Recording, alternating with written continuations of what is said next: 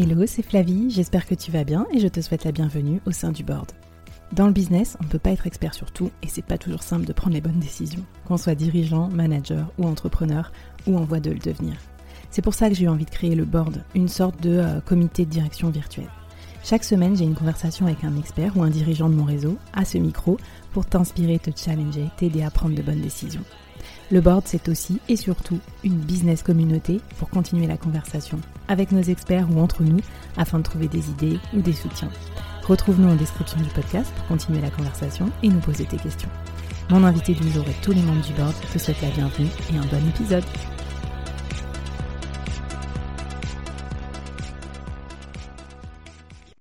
Avant de commencer l'épisode, je te parle de mes potes les koalas, C-O-A-L-A, les commerciaux à la demande. En fait, je trouve leur idée énorme et je trouve qu'elle répond à un vrai besoin sur le marché. C'est euh, tout le monde déteste prospecter, on est d'accord même les commerciaux d'ailleurs. et en fait, eux, ce qu'ils te proposent, c'est des forfaits de prospection à la carte. Tu choisis le nombre d'heures dont tu as besoin et euh, leur collectif de commerciaux, coachés, triés sur le volet, euh, motivés par leurs soins, va prospecter à ta place. Donc ils vont t'aider à euh, générer des leads, trouver des clients, vendre, enfin tout ce que tu veux. Donc tu peux les retrouver sur leur site www.wearekoala.com. Sur ce site, tu peux aussi passer le test pour mesurer ta puissance commerciale. Moi, je trouve ça, je trouve ça fabuleux. Je trouve que ça va bien aussi avec peut-être euh, bah, les gens qui nous écoutent ici. Si vous êtes dirigeant, euh, si vous n'avez pas encore recruté de commerciaux ou vous hésitez à en recruter plus, vous pouvez ponctuellement faire appel à eux. Si euh, vous êtes indépendant aussi, que vous vendez vous-même et que vous n'avez pas le temps de prospecter, Enfin voilà, n'hésitez pas. Euh, vous aurez un petit, euh, un petit quelque chose de ma part, of course. Mais bon, surtout, c'est des potes et j'aime bien ce qu'ils font, donc euh, j'en profite. Allez, on commence avec l'épisode du jour. Bonjour à toutes et à tous et bienvenue sur ce nouvel épisode du Board. Aujourd'hui au Board, j'accueille un nouveau membre, Jacques Reynaud. Hello Jacques. Salut. Merci d'être avec nous. Alors Jacques, tu travailles chez Cooptalis et aujourd'hui, tu vas nous parler de, dans ce super épisode de mobilité quand on est dirigeant, de la mobilité des talents aussi, que ce soit fonctionnel ou à l'international. Et moi, franchement, pour tout te dire, dans ce contexte de confinement et de Covid, ça me fait vachement de bien de consacrer un épisode à la mobilité, à l'expatriation, euh, à l'évolution de carrière, bref, à tout ce qu'il faut savoir quand vous, cadre dirigeant, vous vous posez la question de ce que vous pouvez faire de votre talent, peut-être en dehors des frontières françaises. Alors, mais moi, ça m'émoustille. C'est pas comme voyager, mais presque. Donc, Jacques, merci beaucoup de venir à mon micro. Euh, bah voilà, euh, étendre nos horizons professionnels. Bienvenue. Merci pour l'invitation et ça me fait super plaisir d'échanger avec toi et ton audience pendant une petite demi-heure. Eh ben super, en plus dans les backstage, on peut le dire quand même, je crois que tu es à Barcelone, toi. Tu bosses là-bas? Ouais, j'enregistre depuis euh, Barcelone, c'est mon lieu de résidence, c'est là où je vis avec ma femme. Et, euh, et euh, quand je suis pas en déplacement, donc en ce moment c'est assez limité, mais sinon moi, je, me, je me balade pas mal.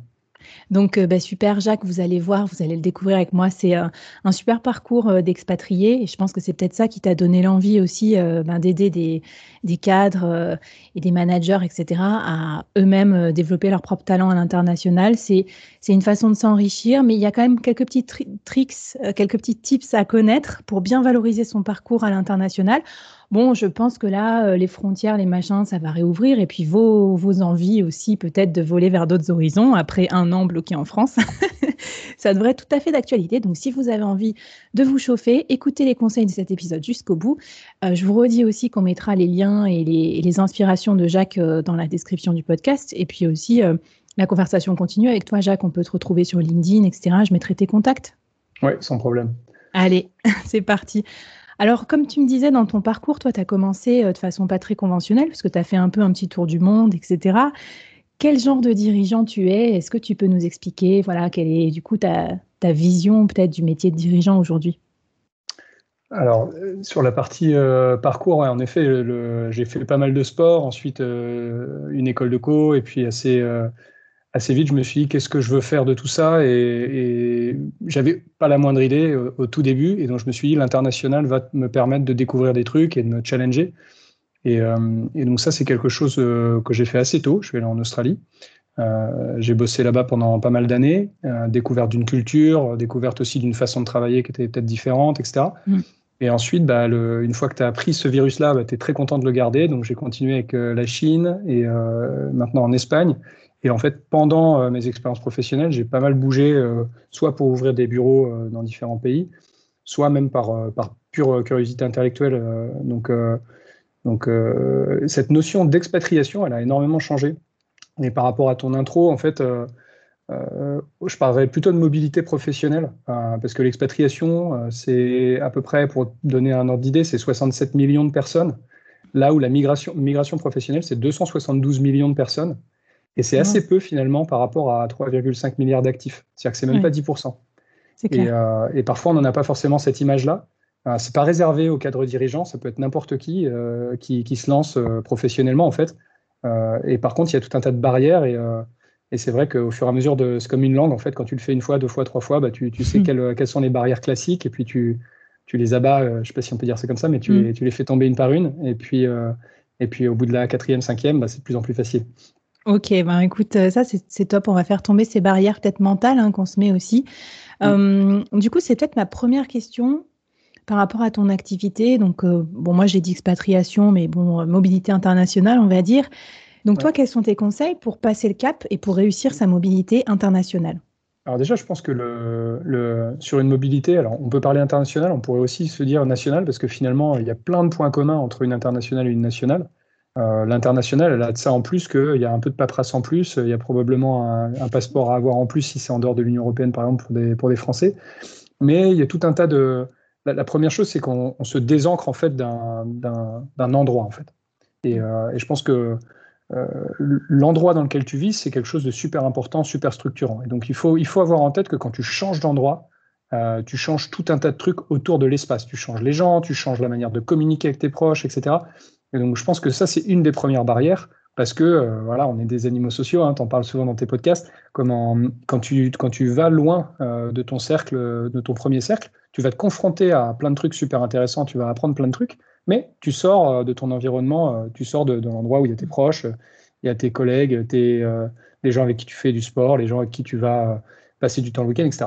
Et donc, une fois que, que ce, choix-là est fait, je vais dire, le reste est presque, c'est pas accessoire, mais le reste, hmm. c'est de la paperasse, c'est de la logistique, c'est du matériel, c'est des choses comme ça. Donc, je pense que le, le premier point très très fort, c'est de se dire, est-ce que je suis prêt pendant un certain temps à être plus loin d'un certain nombre de gens euh, pour aller me confronter à des nouvelles choses, apprendre des choses, etc. Mm. Euh, donc je pense que ça, c'est une des, grosses barrières. Et en fait, ce qui est intéressant par rapport à l'emploi dans cette mobilité-là, c'est que l'emploi, c'est souvent un peu l'ancrage en disant, bah là, au moins avec ça, je peux euh, financer, je sais pas moi, mes je peux payer mes factures, etc., etc. Mais en fait, le, point sur lequel il faut surtout pas oublier de, de réfléchir très profondément avant de se lancer, c'est euh, cette histoire d'ancrage et de se dire euh, où est-ce que je vais? Est-ce que dans cet endroit où je vais, je connais déjà du monde? Euh, Et sinon, bah, le, conseil qu'on donnera très vite, c'est de dire se faire un réseau en, en, amont en fait du départ. Mm. et, après, je peux en parler des heures, hein, mais il y a, y a, plein de techniques. Mais, mais je pense que la première chose, ça va être l'humain, en fait, les gens. Et son projet à soi, de se dire qu'est-ce que ça qu'est-ce que qu'est-ce que je vais chercher en fait? Est-ce que je fuis quelque chose ou est-ce que je vais apprendre mm. quelque chose? Euh, pour mon parcours professionnel, pourquoi j'ai besoin de, cette mobilité? Est-ce que j'en ai vraiment besoin? Etc. Parce que, oui, pour euh, que, pour que le, seul nouveau job ne soit pas le seul et unique point d'ancrage ou la seule et unique raison, parce que peut-être que ça va pas être si simple que ça non plus, cette nouvelle expérience professionnelle. Donc, euh, ouais. Et peut-être un petit aparté, comment on fait pour être mobile aussi quand on est en famille ou peut-être quand on est deux? Et il faut trouver un job qui part en premier. Est-ce qu'on part ensemble? Est-ce que tu as un petit conseil là-dessus peut-être? Ouais, on a accompagné plein de, plein de projets familiaux comme ça. Et effectivement, tu as raison de, le mentionner parce que c'est n'est euh, pas que un truc pro en fait. C'est un truc mm. euh, qui doit s'envisager de, manière euh, personnelle au sens large, c'est-à-dire son, sa vie perso, sa vie sociale, sa vie professionnelle, sa vie communautaire, ce que j'appelle la vie communautaire. Mm. Mais ça doit aussi se, se, prendre en compte de, fait avec tous les proches autour, etc. Est-ce que c'est un bon moment pour partir? Qu'est-ce que ça veut dire si je pars? En combien de temps je peux rentrer, etc. Et par rapport au fait de prendre ça en couple ou en famille, euh, bah, c'est plus qu'essentiel en fait. Parce que euh, si tu pars en famille et que euh, tu en as, je sais pas, admettons, c'est un couple avec deux enfants, il y en a un qui est content de partir et trois qui ne le sont pas, mm. l'impact sur le reste de ta vie hors professionnel peut être majeur. Donc, mm. si les enfants ne s'adaptent pas dans la nouvelle école, si le, conjoint n'arrive pas à, sécuriser un emploi, etc., en fait, les conséquences peuvent être, peuvent être très très fortes. Donc, mm. donc c'est pas un truc qui se fait sur un coup de tête, c'est un truc qui doit vraiment être pensé, qui doit être concerté, Et je dis toujours avec le plus de cercles possible, en fait, pour se dire quel sera l'impact si jamais bah, je pars pendant X années à l'international ou même dans le sud de la France. Hein, parce que, par exemple, ça peut être, si, je suis dans le nord, par exemple, si je suis, je sais pas, à Lille et que je vais à Toulouse, ça peut être presque plus compliqué en termes de temps de rejoindre, je sais pas, à Toulouse que Barcelone, par exemple. Et donc, il faut prendre en compte, en fait. en Belgique. Voilà, ou d'aller en Belgique, exactement. C'est probablement beaucoup plus facile d'être à Bruxelles, euh, faire Bruxelles-Lille est beaucoup plus simple. non, voilà. Ah, ça, c'est encore autre chose. J'ai pas mal de collègues belges, j'y suis allé il n'y a pas très longtemps, donc, euh, donc euh, je ne rentrerai pas sur ce terrain-là, mais comment au-delà de ça, c'est vraiment ça, le, pour moi, le point, c'est vraiment celui-là. C'est de se dire, c'est pas, ça ne peut pas être vu comme euh, par exemple, une entreprise qui impose une mobilité, il euh, faut, se dire, il y a des conséquences très fortes euh, sur la sphère sociale de la personne. Donc, c'est quelque chose qu'il faut réfléchir attentivement. Mm. Et dans toi, donc les, clients, enfin les cadres et tout que tu accompagnes, je je sais pas, est-ce que tu leur conseilles des petits exercices ou des ressources à consulter ou enfin je sais pas pour les accompagner dans ce cheminement peut-être avant de prendre la décision? Ouais, tout le temps en fait on leur alors j'aime beaucoup, il y a un quadrant qui dit, euh, donc ça, je vais faire du franglais, mais mes collègues vont sourire, c'est Self, Social, euh, Work et Community. Donc euh, c'est quatre, quatre axes qu'il faut travailler et réfléchir quand on, quand on se prépare à bouger, que ce soit en national ou en international.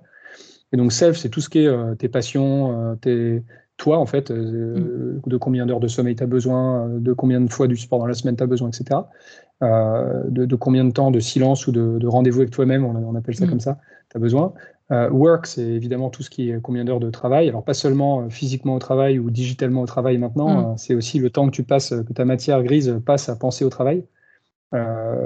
comment social, c'est ton couple, ta famille, tes amis, ton, ta, sphère, on va dire sociale. Et community, c'est ton ancrage communautaire. Et ça, on le voit beaucoup sur les mm. populations qui sont en migration professionnelle ou, ou, même en migration de cours. C'est que très vite, on va chercher un ancrage communautaire. Alors ça peut être euh, associatif, ça peut être religieux, ça peut être sportif, peu importe, mais c'est quelque chose qui t'ancre dans ta communauté, qui fait que euh, tu es là où tu es en fait. Euh, et donc on, leur, on, leur, on les encourage en tout cas à penser à ces quatre sphères-là et, à se, et à se dire, OK, il y aura peut-être des compromis sur certains des, des, éléments, mm. lesquels, pendant combien de temps, etc. Et ensuite, on, quelque chose qui est, qui est tout bête, hein, j'écoutais un, un, autre podcast sur le sujet où la personne disait euh, te retourner quand tu as 80 ans et te dire euh, est-ce que je vais regretter de ne pas avoir tenté ça?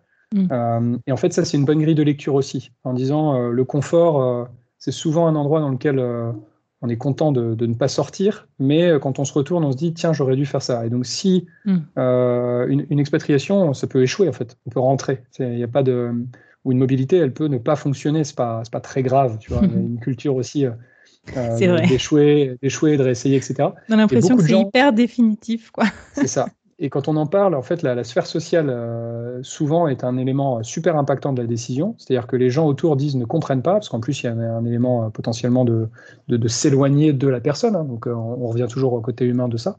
Et en fait, la, partie très importante, c'est de se dire est-ce que tu seras en, harmonie avec toi-même, avec tes pensées tous les jours, si tu le fais pas? Et donc, évidemment, tu parlais du couple ou de la famille tout à l'heure. Euh, quand en plus, euh, tu as, des, as, quelqu'un qui dit moi je veux absolument le faire et l'autre qui dit je veux absolument pas le faire, bah là il faut, euh, faut dialoguer, il faut dialoguer. Il faut se dire est-ce que, est que pour l'un ce sera vraiment un élément qui va faire qu'à 80 ans il se retourne et il se dit j'aurais tellement aimé faire ça. Euh, donc c'est pas quelque chose de simple.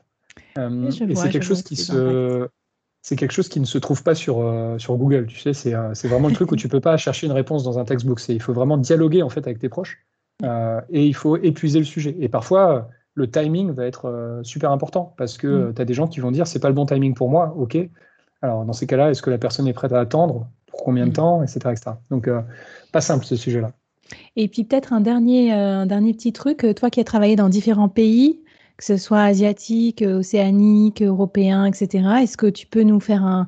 Alors je sais qu'on va pas vulgariser là toutes les différentes cultures, mais peut-être un feedback personnel de ce que ça t'a apporté et, et appris et peut-être un peu cette, forme d'altérité aussi, d'avoir travaillé avec d'autres cultures, d'autres work cultures également alors, euh, clairement, je pense que les, cultures n'ont pas la même notion de la mobilité. Tu vois, en, mm. Australie, par exemple, euh, comme le territoire est immense et qu'il euh, y a X grandes villes, en fait, les gens sont très, très facilement amenés à bouger et à être loin de leurs proches. donc, je pense que la, notion même de mobilité est très différente mm. d'un pays à l'autre. je peux partir un an à l'étranger, par exemple, après ses études en Australie, c'est quelque chose de très courant parce que c'est une île, ils sont très loin de tout, etc. Donc il y a ce sentiment d'avoir besoin de se connecter au reste du monde. Euh, donc, donc, je pense qu'en effet, déjà, déjà, dans ta question, il y a un truc qui est, qui est super vrai, enfin super important et vrai, c'est que toutes les cultures n'ont pas la même notion de la mobilité. Mm. Tu vois, aux US, pareil, tu peux, tu peux traverser les, les US d'est en ouest pour un job peut-être plus facilement que, que dans d'autres pays. et donc après, est-ce que j'ai observé des différences, on va dire de culture business, évidemment. Quoi. Mm. Il, y a, il, y a, il, y aurait, euh, je, je, sais qu'on est minuté, hein, donc euh, je pourrais te parler de chaque pays. Euh, je pourrais te parler de chaque pays en, longueur. je pense que ce que, ce que j'apprends de ça, si je fais un point commun entre les différents pays, c'est le, le fait qu'à chaque fois, il faut regarder un peu l'histoire. Est-ce que tu apprends l'histoire dans le comportement collectif mm. d'un pays? Et ça, je trouve que c'est un truc assez passionnant parce que finalement, quand tu te retrouves en entreprise, quand tu es dirigeant, euh, si par exemple je me comporte comme un Australien quand j'arrive en Espagne, euh, le rapport humain est complètement différent, même, euh, même en termes de body language, même en termes de, façon de, s'adresser aux gens. Et, on sait très bien que cette communication, c'est ce qui va faire qu'on va réussir à embarquer les gens, les équipes, etc. Et donc paradoxalement, même si je suis français d'origine, quand je suis rentré dans une société française, bah, je pouvais avoir des décrochages avec ça.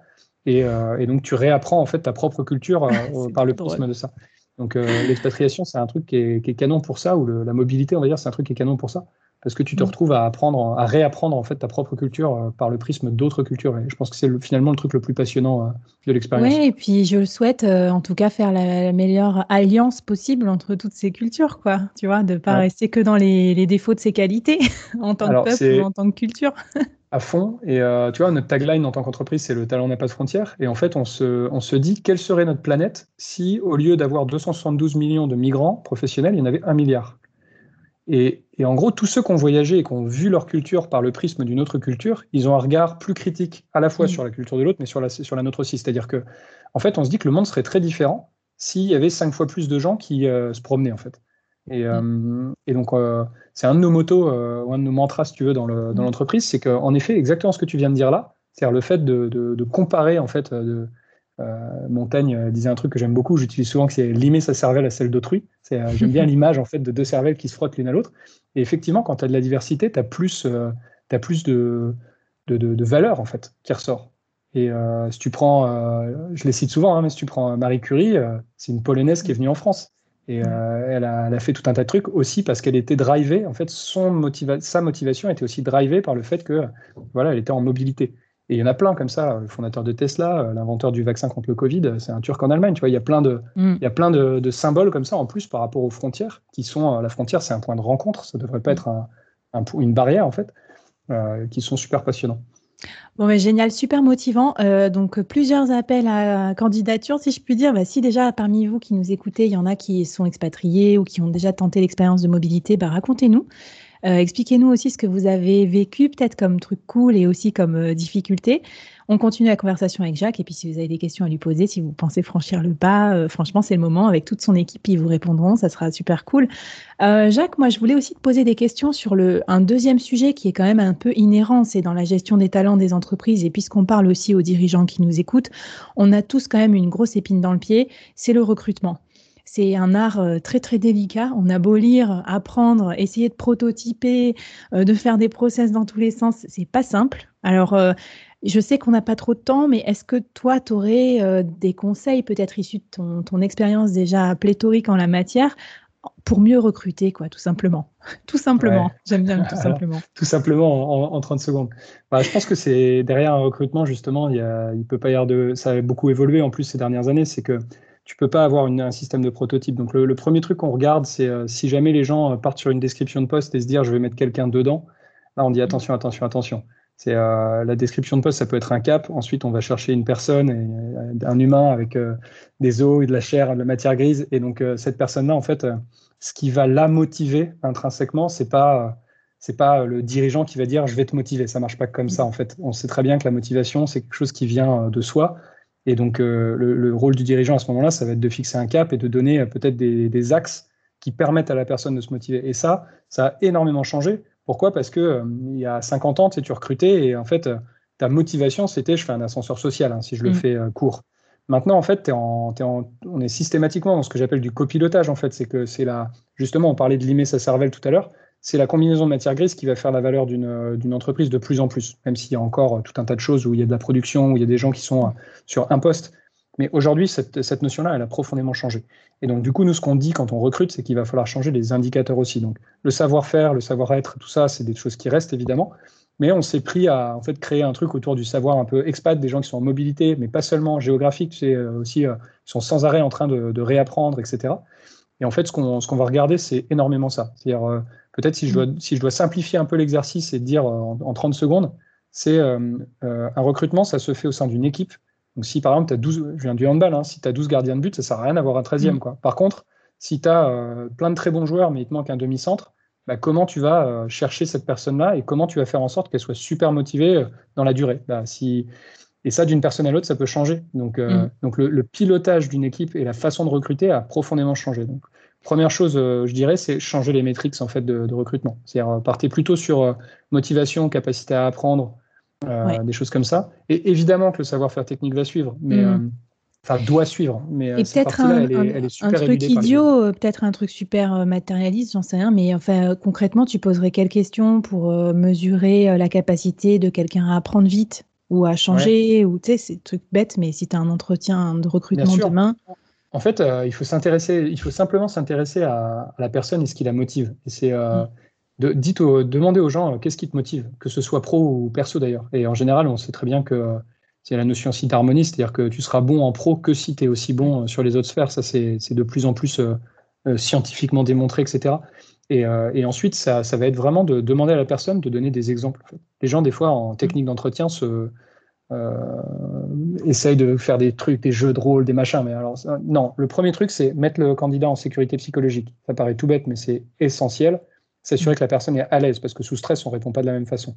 Après, on peut faire des choses sous stress euh, s'il faut tester la capacité de la personne sous stress, mais le, but pour répondre aux questions que, toi, la question que tu poses, c'est vraiment mettre la personne en sécurité psychologique et ensuite lui demander des exemples de choses qui l'animent, de choses qui. Donne-moi un exemple de euh, ce que tu as appris euh, ces derniers jours. Et Jacques, moi j'ai une idée. Il hein. faut dire que vous écoutez le board parce que vous apprenez des nouvelles choses avec mes super invités comme Jacques chaque semaine.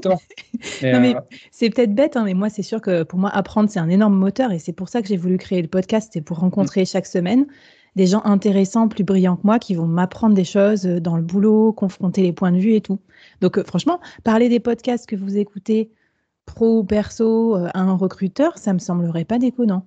Oui, alors clairement, tu vois, c'est sur cette partie, par exemple, euh, si tu as quelqu'un à qui tu dis euh, comment est-ce que tu apprends, et tu as quelqu'un qui dit écoute, je consomme 10 podcasts par semaine de, dans, dans, mon sujet de prédilection qui est, je sais pas moi, le product management, les ventes, la finance, les RH, les choses comme ça, tu sais que tu as évidemment quelqu'un qui est à la page de manière complètement différente de quelqu'un qui te dit ouh, attends, trouver un titre de livre, de machin. Tu vois, c'est cette partie-là, c'est. Euh, aujourd'hui, quand tu sais que le nombre de compétences nouvelles que tu dois apprendre sur une carrière, quand tu démarres ta carrière en, je sais pas, en 2020 ou si tu as démarré même ta carrière en 2010, euh, le nombre de nouvelles compétences que tu dois acquérir euh, après ta formation, c'est dix fois ce qu'il y avait avant. Donc, mm, mm. c'est vrai que c'est quelque chose qu'il va falloir creuser en entretien.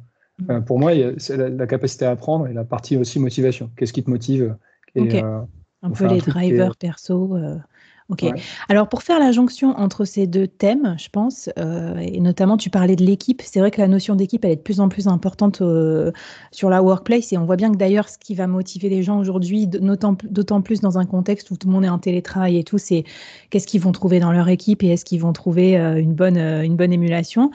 C'est aussi la culture d'entreprise. Et cette culture d'entreprise, c'est un truc un peu intangible, c'est pas simple. J'en parle souvent avec quelques invités du board. Et toi, je sais que tu as en la matière, tu as pas mal travaillé parce que tu as travaillé déjà à impliquer des gens, enfin à les, à les immerger dans des cultures différentes que la leur à travers la mobilité, mais tu as aussi travaillé à la fusion entre deux équipes de différentes nationalités dans le cadre de rachats d'entreprises. Mm. Est-ce que peut-être tu peux nous donner quelques pistes un peu concrètes comme ça ou quelques conseils ou peut-être anti-conseils sur comment on fait pour façonner une bonne euh, culture d'entreprise qui fasse performer les gens? Oui, alors pareil, un gros sujet là. Euh, le, euh, tu vois, je pense euh, fusion, c'est le fait de rendre un truc solide à liquide. Et je trouvais ça marrant en fait qu'on dise comment est-ce que tu fais pour fusionner? Alors nous, on veut pas fusionner les gens. ils transpirent pendant les fusions-acquisitions, tu vois, ça c'est sûr. Mais par contre, on veut que ce soit aussi fluide une fois que c'est fait. Donc rentre là-dedans en disant il faut dire pourquoi, pourquoi, pourquoi, pourquoi. Tu sais, en fait, par mm. rapport à la partie culture, le fait d'expliquer aux gens le pourquoi d'un rapprochement, le fait de dire pourquoi on est là, en fait, la raison sociale. Dans la langue française, le terme raison sociale, il est fort. La première chose que tu fais quand tu crées un business, c'est que tu as une raison sociale. Donc il faut rappeler cette raison sociale et ensuite il faut, euh, il faut expliquer pourquoi euh, et ce que ça va permettre aux gens, en fait, tu vois, quand on va frotter nos cervelles, ce que ça va permettre à tous de gagner. Mm. Tu vois, c'est marrant parce qu'en effet, on reboucle avec le fait d'apprendre. C'est mm. qu'on a de plus en plus de talents qui nous disent je vais apprendre de qui si je viens chez toi. Quoi. Donc, mm. euh, euh, donc c'est, je trouve que c'est une notion super importante. Donc, par rapport à la culture, il y a le fait de se dire comment je fais émerger une, une, culture commune. Tu vois, j'avais un mm-hmm. truc solide, ça devient liquide, et avant qu'il redevienne solide et tangible, qu'est-ce que ça va devenir? Et en fait, ça, il va falloir le, le, demander aux gens. Parce que si ça vient pas d'eux, bah, tu n'as pas, pas, une culture aussi forte que si ça vient d'eux.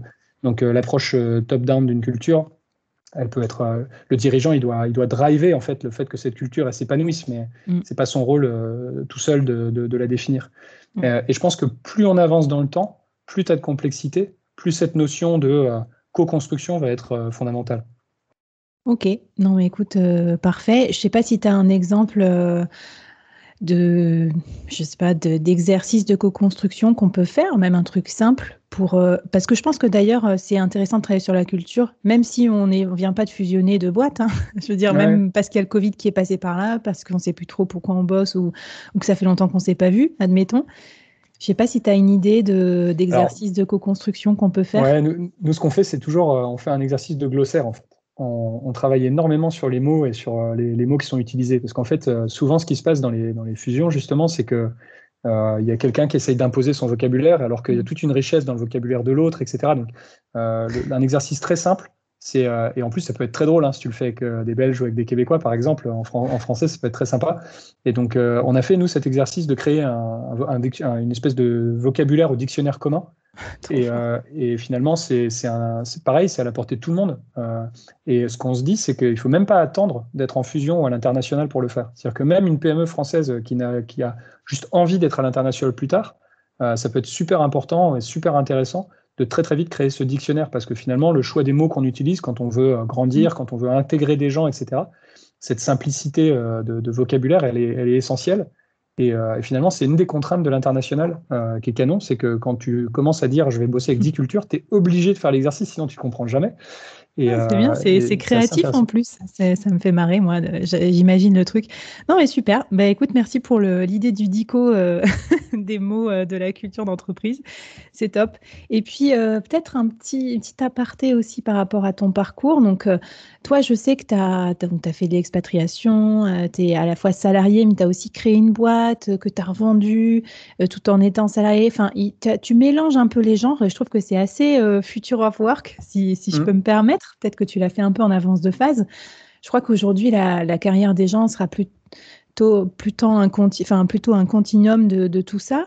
Euh, est-ce que tu peux nous raconter ce que ça t'a apporté? Comment comment tu as fait pour tout gérer? Est-ce que c'est possible aussi? Enfin, Je pense, alors c'est assez marrant parce que justement les drivers de, ces moments-là, ils sont différents euh, en fonction de, de quand c'est fait, du contexte, justement, du moment de ton expatriation, etc. Mais en gros, euh, je, pense que le, la première chose, c'est que les gens s'imposent peut-être beaucoup de règles par rapport à l'emploi. Tu vois, euh, il y, a des notions autour de, du préavis, il y a des notions autour de, euh, de si j'ai un CDI, j'ai pas le temps pour faire des trucs à côté, etc. Comment Je pense que là-dessus, les choses sont en train d'énormément bouger. Tu vois, il y a, il y a des entreprises qui se créent sur le fait de partager un job avec deux personnes. Tu vois, c'est deux personnes qui font un job. Euh, en Australie, par exemple, tu as une agence qui se spécialise là-dedans. Euh, il y a aussi beaucoup de, de, plus en plus de gens qui ont plusieurs activités professionnelles en même temps, euh, ce qui était à peine toléré avant, parce que les entreprises voulaient sécuriser la compétence à 100% en disant tu n'as pas le droit de travailler ailleurs si tu fais ça, etc. Mm. Et je pense qu'en fait, comme aujourd'hui, les entreprises investissent beaucoup dans la matière grise, elles se rendent compte que le fait d'aller à l'extérieur et de faire autre chose que simplement ton activité pro, on en revient à la notion de mm. community et puis de, qu'est-ce que j'apprends au quotidien, etc. Mm. Ah, c'est, quelque chose de finalement d'assez, euh, d'assez important et de plus en plus euh, apprécié des entreprises euh, innovantes. Et donc, c'est pas un hasard en fait. Et puis en plus, enfin quelque part, je réfléchis à haute voix, mais tu vois, ça, ça libère aussi une entreprise de sa responsabilité de former ses gars, etc. Enfin, c'est quand même génial. Tu as des collaborateurs qui se forment mm. eux-mêmes sur d'autres skills. C'est pas mal. Et, en, fait, en fait, ça fait repenser même à la façon, tu vois, si, si on s'adresse à, ton, à ton audience de dirigeants, c'est que ça fait même repenser ton, toute la notion de, de continuité de la relation. C'est qu'aujourd'hui, quelqu'un qui, qui vient et qui ressort de l'entreprise, on n'est pas obligé de casser le lien. Mm. Euh, tu peux très bien envisager, par exemple, tu crées un programme de formation en ligne, euh, genre un podcast top, et comment tu décides de le donner à toute ta communauté à vie. il y en a qui seront peut-être employés chez toi, et demain ils seront peut-être euh, salariés chez quelqu'un d'autre, mais tu dis en fait, euh, vu que aujourd'hui tu travailles pour moi euh, ou avec moi, parce que la notion de pour mm. ou avec est assez, assez marrante à, noter. En fonction de, ça, à partir du moment où tu travailles avec pendant X temps, bah, je te donne accès à vie à ça, par exemple. Et en fait, tu en, reviens à une espèce de contrat moral qui est beaucoup plus intéressant et beaucoup plus, enfin, selon moi, beaucoup plus liant un contrat légal. Je te rejoins. D'ailleurs, c'est ce qui a fait la grande force euh, des Big Four et tous les cabinets de conseil, etc. C'est qu'à la fin, ils sont tous recrutés euh, dans des grands groupes et que du coup, ils sont prescripteurs de l'achat de, leur future mission et, tout. En plus, euh, je parle même pas de cette notion-là. Effectivement, je parle même pas de cette notion-là qui est effectivement, mais tu as raison. Hein, Moi, je pense business, évidemment, tout de suite. Évidemment. mais tu vois, tu vois c'est, si, je fais mon, si je fais le parallèle là-dessus, c'est qu'en effet, tu as, après toute cette notion de cooptation, de, de retravailler ensemble, etc. Mais finalement, le point commun de ça, c'est le lien, le lien en fait. C'est dire, mm. est-ce que j'ai crafté un lien qui est qualitatif, qui fait qu'avec cette personne, euh, dans 5 ans ou dans 10 ans, si l'opportunité se présente, j'ai envie de recollaborer. Mm. Et en fait, je pense que aujourd'hui, il y a encore beaucoup de dirigeants qui pensent peut-être pas comme ça, mais il faut penser comme ça. Tu sais, après, ça revient à toutes ces citations en disant qu'est-ce qui se passe si je le forme et qu'il s'en va, et puis qu'est-ce qui se passe si, euh, si, tu vois, si je le forme pas et qu'il apporte pas de valeur à la boîte. Et en mm. fait, cette partie-là, cette partie-là, elle est très, elle est importante. Et je pense que le, fait que les accès aux différents véhicules juridiques d'emploi soient de plus en plus fluides et que l'accès en fait au freelance, au portage salarial, à toutes ces notions en fait de véhicules d'emploi soit de plus en plus démocratisé, euh, ça va changer la donne euh, pas mal. Parce que quelqu'un qui dit euh, je suis pas content de la façon dont ça se passe là, mais par contre, tu vois, genre un jour par semaine acceptable, deux jours par semaine acceptable, mmh. mais mmh. cinq jours par semaine peut-être pas. Et ben, donc ça, c'est c'est déjà très fort dans certains pays et c'est en train d'exploser euh, aussi en France. Mais, ok, bah écoute, on, va suivre ça de près dans, dans notre radar et puis euh, rester connecté au board parce que moi, c'est vrai que je l'aborde souvent. J'ai déjà eu des invités euh, je me rappelle Johan Lopez, par exemple, sur l'épisode 13, euh, qui est complètement là-dedans, entre, entre salariat, freelance, euh, créateur d'entreprise, tout ça mélangé. Et ça se passe très bien pour lui et pour ses boîtes et pour ses employeurs. Donc, c'est plutôt cool. Peut-être un petit dernier euh, challenge ou défi, justement, que tu aurais envie de lancer aux personnes qui nous écoutent, Jacques? Alors, un défi. Ouais, ça pourrait être par exemple, donnez-nous les barrières euh, que vous avez par rapport à votre mobilité à vous et, euh, et on, on pourrait justement co-construire euh, comment les faire tomber. Ça pourrait être ça. donc, parce que finalement, d'évoquer son problème ou d'avoir la confiance de dire bah, mon problème, en fait, c'est ça. Mm. Tu vois, tout bah, c'est, déjà, c'est déjà un énorme premier pas par rapport au fait de, de se remettre dans une logique d'apprentissage, etc. Donc je dirais, ouais, euh, nommer votre, euh, votre barrière numéro un à la mobilité, qu'elle soit professionnelle ou, euh, ou géographique, parce que ça oblige à faire réfléchir et c'est un peu le but du truc. Donc, donc ça, ça eh ben, allez, Banco, on va lancer la discussion sur LinkedIn, Jacques, c'est parti.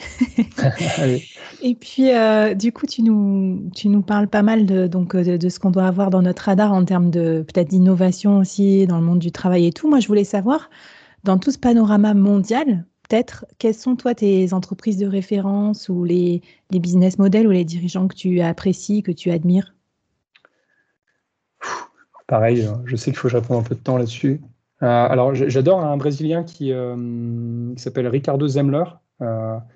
et donc, je l'aime bien à plein de titres. Déjà, il ne fait pas partie des quatre ou cinq nations qui arrivent à, à, rendre, à starifier en fait leurs dirigeants, euh, parce qu'on sait très bien qu'il y a quand même euh, trois ou quatre nations dans le monde qui se partagent euh, ce gâteau-là. Mm. Donc, il a écrit un truc qui s'appelle la contre-courant, qui est moi une de mes sources d'inspiration depuis, depuis très longtemps, que c'est Mavericks en anglais. Et, comment, et en fait, c'est un Brésilien qui, a, qui s'est dit le, meilleur manager, c'est celui qui arrive à disparaître en fait. Et donc, mm. j'en dis pas plus, il faut découvrir ce bouquin qui est canon. et pour moi, c'est une très très grande source d'inspiration. Et quand je dis que c'est une grande source d'inspiration, c'est que ça même, je pense, influé mes choix de, de, passer euh, de faire une école de commerce, etc.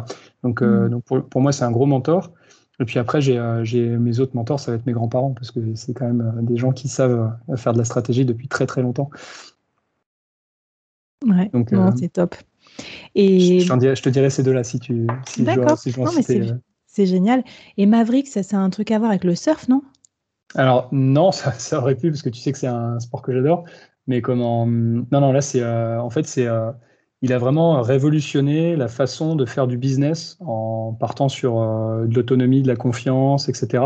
Mhm. Et donc, euh, son, le titre, en fait, il réfère à ce côté euh, je vais prendre le truc à contre-pied, tout le monde mhm. me dit de pas le faire. Mm. je le fais, ça ne veut pas dire que c'est simple tous les matins, mais maintenant, il a. Alors, entre le moment où il a écrit ce livre et aujourd'hui, il a fait 10 milliards de trucs passionnants. Et notamment, il a, créé une, il a créé une école qui s'appelle Lumière, qui enseigne en fait différemment. Et je pense que dans son concept d'enseignement, il a il a en précurseur, c'est un visionnaire, hein, ce type. Il a fait euh, ce qu'il a fait en 90, 95. Euh, mm. Maintenant, tout le monde en parle comme un truc euh, important, notamment dans le monde de la tech. Mm. Mais même chose pour l'éducation. Je pense qu'il a, il a les clés de, de, concepts en éducation qui sont fondamentaux pour ce qui nous attend dans les 50 ans. non, c'est clair. Bon, mais ça, on en parle pas mal aussi. Ouais, ouais, non, mais super. Merci pour l'inspi. Je le connaissais pas, donc c'est top. Euh, toi, à part le surf, justement, Jacques, tu fais quoi pour être heureux et inspiré et équilibré dans ta vie perso et pro euh, d'expatrié Ouais, je pense. Euh, la notion d'harmonie est super importante. C'est-à-dire justement de, réussir à, bien combiner le, pro, le perso, le communautaire, etc. Donc, bah, ça passe par je sais pas, je vais, je vais enfoncer des portes ouvertes, hein, mais les, piliers de la vitalité, euh, on, a, on a bossé là-dessus la semaine dernière avec notre comité de direction, donc euh, oxygène, euh, hydratation, nourriture, sommeil et, mouvement. Donc on regarde, on regarde ces cinq dimensions-là et on se dit tiens, qu'est-ce que je fais pour ces cinq trucs-là? Et en fait, c'est, c'est juste essentiel de s'intéresser aux cinq. Ce qui est marrant, c'est qu'il y a plein de dirigeants qui oublient l'oxygène, donc je trouve ça, ça marrant. Donc il y a, y a on va leur faire passer un petit message là, déjà. Ouais. Inhale, exhale, respirer. Ouais, c'est ça. Respire un donc, grand euh, donc ça passe par tout ça, mais euh, après, ça va être. Euh, je pense que c'est ça et les gens, en fait. S'entourer et frotter sa cervelle à celle d'autrui, comme, comme disait Montaigne. Et alors, puisqu'on est dans le board et que moi j'ai créé ça pour ça aussi, parce que je trouve que c'est important d'être bien entouré et qu'on n'a pas la chance d'avoir toujours des experts sous la main de toutes vos différentes spécialités, qui tu mets toi dans ton board idéal ou dans ton je ne sais pas si tu as un petit conseil d'expert, de, stratège ou une espèce de comité de direction dans, dans ta tête ou en vrai? Alors en, vrai, en plus, euh, cette partie-là, je le dis pas parce que je trouve ton idée géniale. Je le, vraiment, je pense que c'est un truc qui est sous-utilisé et qui est canon. Euh, cette notion de s'entourer d'un board euh, qui, peut, qui puisse être digital ou réel, etc.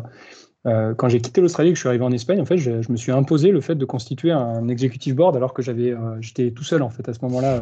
enfin, il y avait le siège, mais je me suis dit, je vais me faire un executive board local pour me plugger à, des, sachants en fait locaux et, euh, et, seniors en fait. Mm. Et donc ça, je pense que c'est euh, quelque chose qui est, qui est, très important. Et donc euh, ça peut être euh, sur la sphère euh, pro. Donc, euh, par exemple, je vais aujourd'hui dans mon, j'en ai, j'ai gardé ce principe-là, donc je garde un board en fait.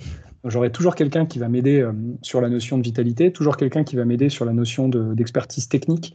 Mm. Donc, par exemple, si je suis dans le futur du travail, il faut que je m'entoure de un ou deux qui font de la recherche assez poussée sur le domaine. quelqu'un qui va m'aider sur tout ce qui est performance, tu vois, physique, etc. Parce que mm. finalement, on sait très bien que les deux sont connectés.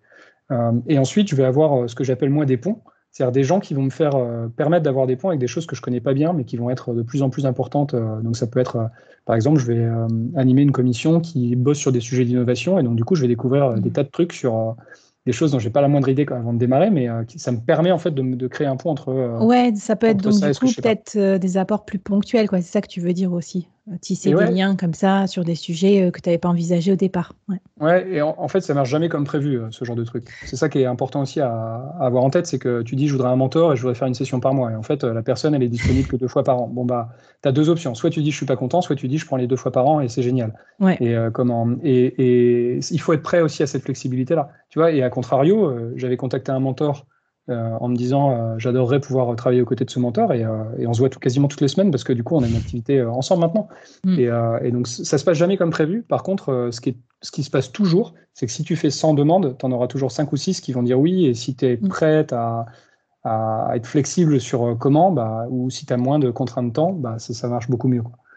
Bon, bah, top. Bah, merci. Une, super idée, je trouve, pour s'enrichir. Tu vois, j'aurais pas pensé spontanément et je trouve ça chouette. En fait, c'est vous qui m'avez donné l'idée, mais c'est vrai d'être bien entouré, je crois que c'est important. Euh, tu parlais d'apprendre aussi, tu nous as donné un peu quelques inspirations. Est-ce que pour finir, tu avais d'autres euh, formes d'apprentissage ou sources d'apprentissage dont tu aimerais nous parler ou des choses à lire, à écouter, à mettre dans notre playlist? Alors je vais, dire, je ne sais pas s'il y a des gens qui te l'ont déjà dit, mais euh, je trouve Google Social, ce que j'appelle Google Social, c'est de parler aux gens dans ton quartier, autour de soi, etc. Donc c'est ça reste ma source numéro un, parler aux gens. Euh, c'est, je pense que c'est ma source numéro un. Elle est souvent, euh, elle est, pas si souvent citée que ça. Et donc, que c'est une des, très fortes richesses de, tous horizons, etc. Et, et puis après, dans les, dans les découvertes récentes, bah, il y, a, y, a, un paquet de podcasts, dont le tien, hein, qui est canon. Et sur les francophones, Product Squad, j'ai trouvé ça vraiment pas mal. et du coup, grâce à ça, j'ai découvert aussi Substack et tout le, tout le système des newsletters, du contenu un peu quali. Euh, que, je, mhm. que, je, trouve vraiment pas mal. J'ai relu euh, celui de Rémi Guyot, euh, qui, qui, a fait un produit de canon. Donc, mais je pourrais t'en citer un paquet aussi là-dessus. Hein. Bon, ben, on va aller explorer ça, c'est chouette. Grâce à mes invités, comme ça, moi, je découvre aussi pas mal de, de liens et tout de trucs à, à faire. Et puis peut-être, voilà, par rapport à ça, ces conseils qu'on t'a donnés, que ce soit des gens que tu as rencontrés ou en, en, podcast et tout ça, ce serait quoi le meilleur conseil qu'on t'a donné dans ta carrière et peut-être le pire aussi? Alors, c'est je pense que le, le, meilleur, c'est euh, quelque chose que j'ai beaucoup, enfin, beaucoup réfléchi quand euh, je suis passé par la Chine, c'est de se dire euh, la notion de temps, elle est différente d'une personne à l'autre. Et si tu te dis je veux faire ça sous un an, c'est pas la même chose que tu te dis sous dix ans je veux faire ça. Et, mm. et, en fait, cette notion-là, je la trouve, je la trouve super intéressante. Donc, ça m'a poussé en fait à me dire j'ai des résolutions annuelles et j'ai des résolutions pour la décennie ou pour le cinquantenaire. C'est des trucs, c'est assez marrant. Parce qu'en fait, tu réfléchis pas du tout de la même façon. Et puis, euh, bah, je pense que tu sais, mais on sous-estime notre capacité à faire sur du court terme et on, euh, on surestime sur du court terme et on sous-estime sur du, sur du long terme. Donc, c'est, mm. euh, cette partie-là, je trouve c'est intéressant. et après, le pire, c'est cette, celle-là. le pire conseil, c'est vraiment le truc sur lequel il va falloir que je réfléchisse, parce que comme je suis plutôt positif de nature, quand on me donne un mauvais conseil, je vais, je vais, le, je vais le discarder. Non, je te dirais, le multitâche, euh, il y en a plein qui m'ont dit il faut que tu t'essayes à ça, etc. Moi, je trouve que ça marche pas. Donc, euh, en tout cas, pour moi, ça marche pas. Euh, mais je, je le trouvais un peu. Hein, je me suis dit on doit être capable de faire mieux que ça et j'ai pas trouvé. Donc, je pense que là-dessus, il faut que je te donne rendez-vous sur le, sur le futur, un futur podcast pour te dire le, pire qu'on m'a jamais donné. bon, mais ça marche. Mais écoute, moi, je suis très, je suis très bisounours dans l'âme aussi. Donc, pareil, je, mon cerveau est, est programmé pour me rappeler que du positif. ouais, et puis je pense que tu vois, je pense qu'un conseil, c'est quelque chose que tu processes et en fonction du moment où tu le processes, tu vas peut-être même en sortir quelque chose de différent. Et c'est un des trucs que je trouve génial dans, dans, Google Social et dans la conversation, c'est que peut-être on a cette conversation là maintenant et on connecte sur plein de trucs, mais on l'aurait dans peut-être cinq ans exactement la même, on connecterait pas de la même façon. Mm. Et donc je pense que ça revient à notre thématique d'apprendre en permanence, c'est euh, la notion de mouvement. Et euh, tu vois, on parlait de vitalité juste avant. Euh, ce qui est quand même assez marrant, c'est que dans, biologiquement, il y a des, des, une notion de tu deviens vieux quand tu arrêtes d'apprendre ou de découvrir des nouvelles choses. Et donc, du coup, il vaut mieux être en mobilité parce que plus tu es en mobilité, que ce soit pro ou géo, euh, plus tu apprends et donc euh, plus tu deviens jeune en fait, en gros. Ah, c'est parfait, tu nous vends le truc en plus en mode cure, cure de jouvence là. C'est ça, tu vois, du voyage et une cure de jouvence, c'est pas mal. voilà, mais c'est parfait, là je suis refaite grâce à cet épisode, Jacques, merci. Et pour qu'on se quitte sur un, vraiment une bonne euh, motivation aussi, ça serait quoi ton mantra pro? Et puis peut-être un petit mot sympa que tu as envie de dire à, à tous les dirigeants et dirigeantes qui nous écoutent alors, mon, le mantra pro, c'est pareil, c'est pas super original, mais c'est euh, euh, garder les choses aussi simples que possible. C'est le keep, euh, keep, it simple as simple as possible, but no simpler, parce que je le trouve vraiment d'une puissance redoutable. Donc, je l'ai écrit pas mal au-dessus de mon bureau et autres, un peu partout. Donc, c'est un, vrai mantra. et ensuite, message à l'audience, bah, je pense qu'on est, on vit dans une période qui est quand même assez turbulente, et donc cette notion de mobilité, paradoxalement, elle est elle est super importante en ce moment, euh, probablement encore plus que jamais, parce que toute cette notion euh, de leadership, parce que dans toutes tes conversations, euh, je trouve qu'un des super fils rouges de ton podcast, c'est que tu fais, se poser aux dirigeants la question du leadership et de leur rôle de leader, etc. Bah, ne pas oublier que plus que jamais en ce moment, les, entreprises ont une raison sociale et que c'est le job des dirigeants finalement de bien s'entourer avec le board et d'autres pour, pour tenir cette raison sociale dans le temps. Et donc, euh, du coup, voilà, juste pas oublier ça et de se dire qu'est-ce que je fais à mon niveau pour, euh, là, tu vois, chacun sa petite pierre à l'édifice, qu'est-ce que, qu'est-ce que j'en fais et, et, on a une responsabilité là-dessus. Génial. Bah, écoute, merci Jacques pour ce, cet épisode plein d'inspiration et plein d'idées pratiques et tout. Moi, ça m'a, ça m'a super motivé. Et euh, bah, je, te, je, te, dis merci. passe du bon temps à Barcelone, si tu peux, si tu as le droit. On t'embrasse. Et puis, en tout cas, on vous dit merci à toutes et à tous et à bientôt dans les prochains épisodes du board. Merci, salut.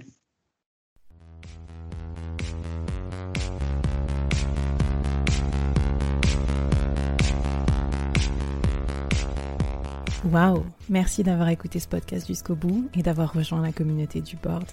Avant qu'on se quitte, j'avais envie de te poser trois questions. Qu'est-ce que tu as apprécié dans cette conversation du jour? Première question. Qu'est-ce que ça t'inspire pour ton business? Deuxième question. Et la troisième, est-ce que tu acceptes le challenge lancé par notre invité du jour? Viens vite nous raconter tout ça, j'ai hâte de te lire et de faire plus ample connaissance. Les liens pour nous retrouver sont en description. Si tu as aimé cette conversation, je te donne rendez-vous sur les prochains épisodes du board où j'ai plein d'invités intéressants à te présenter. Et je te demande un dernier service d'ici là. Tu serais un amour de partager ce podcast à ton réseau et de nous aider à le promouvoir sur les plateformes d'écoute en nous mettant une super note et un gentil commentaire. Par exemple, Flavie est tellement formidable qu'elle a réussi à me parler finances sans m'endormir. Ou je suis devenue un PDG épanoui grâce au board. Allez, merci à toi, cher membre du board, et à très vite. Bye